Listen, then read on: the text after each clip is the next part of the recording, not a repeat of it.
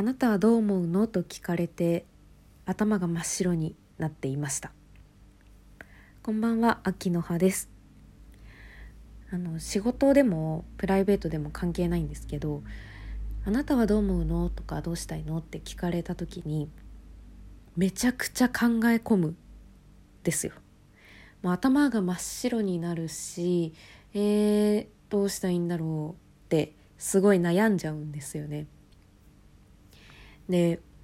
でもそれを最近ようやく少しずつ克服ができるようになってきました。あのあなたはどう思うの？って、まあ、そのこのフレーズで聞かれることってまあ仕事でぐらいしかあんまりないですけど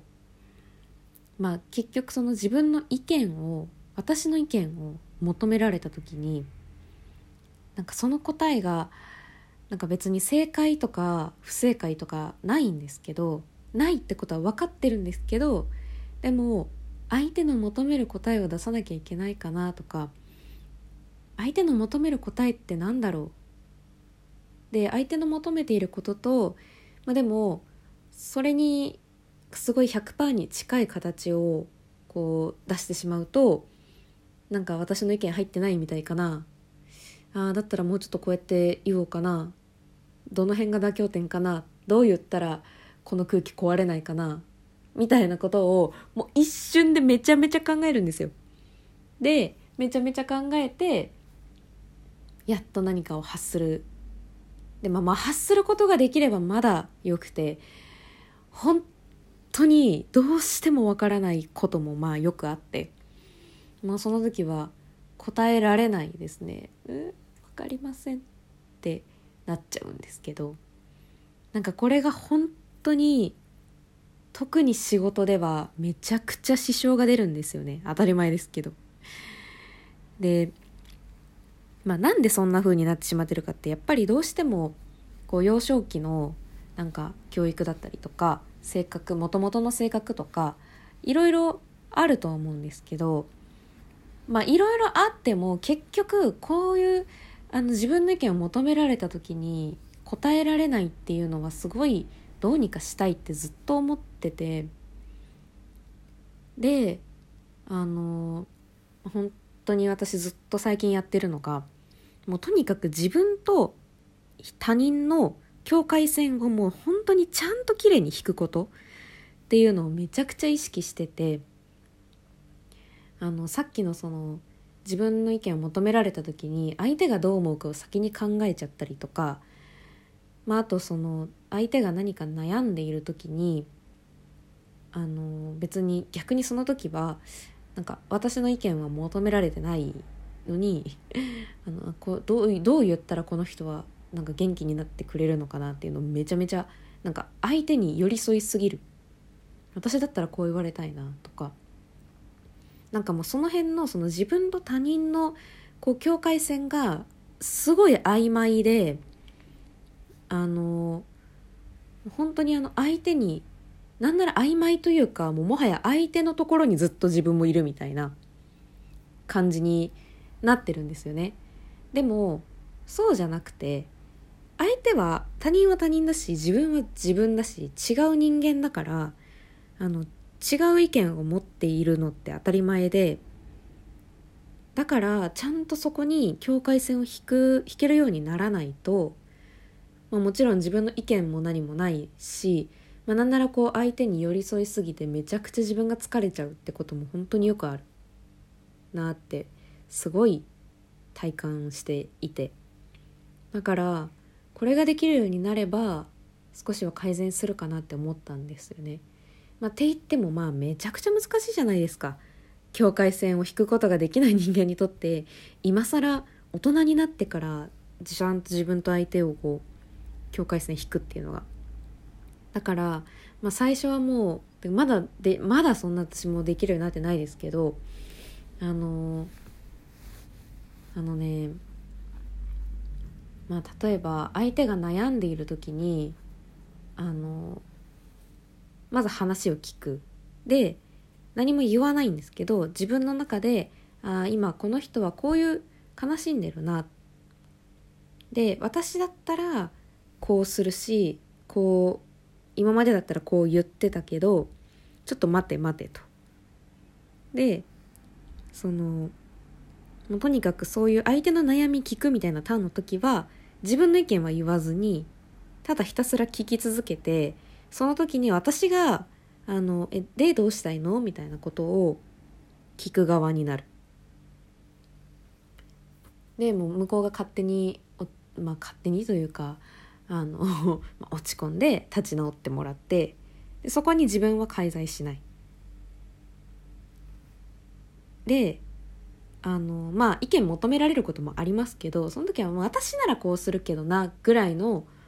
に程度にもとどめておいてとにかくあの共感しすぎないことをめちゃくちゃ意識するようにしててで逆にま仕事とかでその「どう思うの?」って聞かれた時になんかままずその聞かれる前からとにかくこう断るごとにあのあ私は今どう思ってるんだろう私はどうしたいんだろうっていうのをすごい考えるようになったんですよ。でまああのこう幸いなことに在宅ワークなので結構そのテキストメッセージでやり取りすることも多くてだから一つのメッセージが来る時に、まあ、最初はむちゃくちゃめっちゃ時間かかります。今でもかかってると思う。でも、まあ、とにかくそれでもあの相手から来たメッセージに対してあの私はどうしたいんだろう？っていうのをすごい考えるようにしてってその時にそのあの上司はこう言ってほしいんだろうなとか同じチームの人はこう言ってほしいんだろうなみたいなのは一切考えないようにしてます。で一切考えずにまず私はこのプロジェクトどうしたいんだっけ？みたいなのを本当に素直に考えてでそれをまず文字にしてで、まあ、その時にあのまあ、部の状況とかそのチームの状況を鑑みてあこうした方がいいかなみたいなのを加えるようにしていてなんかその自分がどうしたいんだろうっていう軸がちゃんとあるとそのなんか上司はこう言ってほしいんだろうなみたいなのがもし湧き出てきたとしても、まあ、その自分がどうしたいっていう軸に対してあの、まあ、こうプラスアルファなんか飾りをつけていけるようになるなって思って最近。まあ、なのでとにかくあの周りの意見を本当にできるだけ排除してあの私はどうしたいんだっけっていうのを本当に素直に考えるようにしてます。でもしかも考えるだけなんかじゃあなんだろう頭の中で考えるだけだとめっちゃ難しいんですよねやっぱり。こういうふうに言ってますけど。だからすごい紙に書いたりしてますね。あの最初とかはなんか1日あ、えっと、A4 のノートに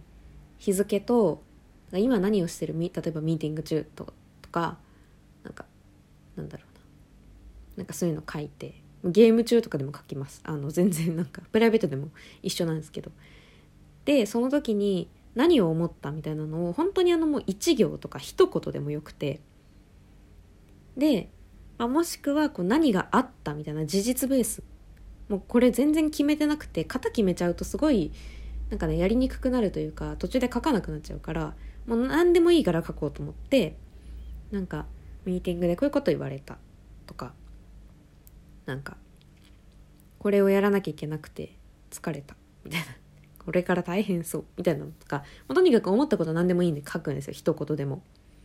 でもちろん思いが募る場合は書くもっと書くんですけど、まあ、大体一言とか。でその時にあの自分は今どういう感情になったかっていうのも書いてて例えば嬉しい何パーセント30%悲しい50%とか悔しい20%辛い10%みたいな、まあ、とにかく別にあのそれをこうトータルで100%にしようとも思ってないんですけど本当に直感で、まあ、なんとなくこのぐらいの強さで思ったなみたいな感情も書いて、まあ、そしたらあの、まあ、たまに見返すこともあるんですけどまあもうとにかくその時にあの思なんだろうな感情を可視化できるし、まあ、脳のキャパシティを増やすことができるからなんかすごいそれはなんか楽になったなと思って。でその分自分はどうしたいっていうことを考える余裕が脳みそにできるからなんかそれはすごく良かったなって思いながらなんかもうそれをひたすら繰り返していくって感じですかね。まあ、本当にあの大人になってからだとやっぱり子供の時に身についたそういうあの思考の癖だったりとか、まあ、性格ってやっぱり治らないというか簡単には全然改善できないしなんかこういう風に考えるといいよみたいななんかそういうアドバイスをもらってもすごいそれができないから難しいんじゃんみたいな思うんですよね私もすごい思うんですよでもまやっぱり繰り返していくしかないなってめちゃくちゃここ数ヶ月でそれをやりながら思っていて、まあ、本当にそういうもうとにかくたくさん考える。ででも考えすぎるとすごい爆発しちゃいそうになるからあのなんか手書きのノートとかにバーって殴り書きして脳のキャパシティを開ける。みたいなのを繰り返しています。これからももっと自分本位で生きるようになりたいなと思いました。最後までお聴きいただきありがとうございました。秋の葉でした。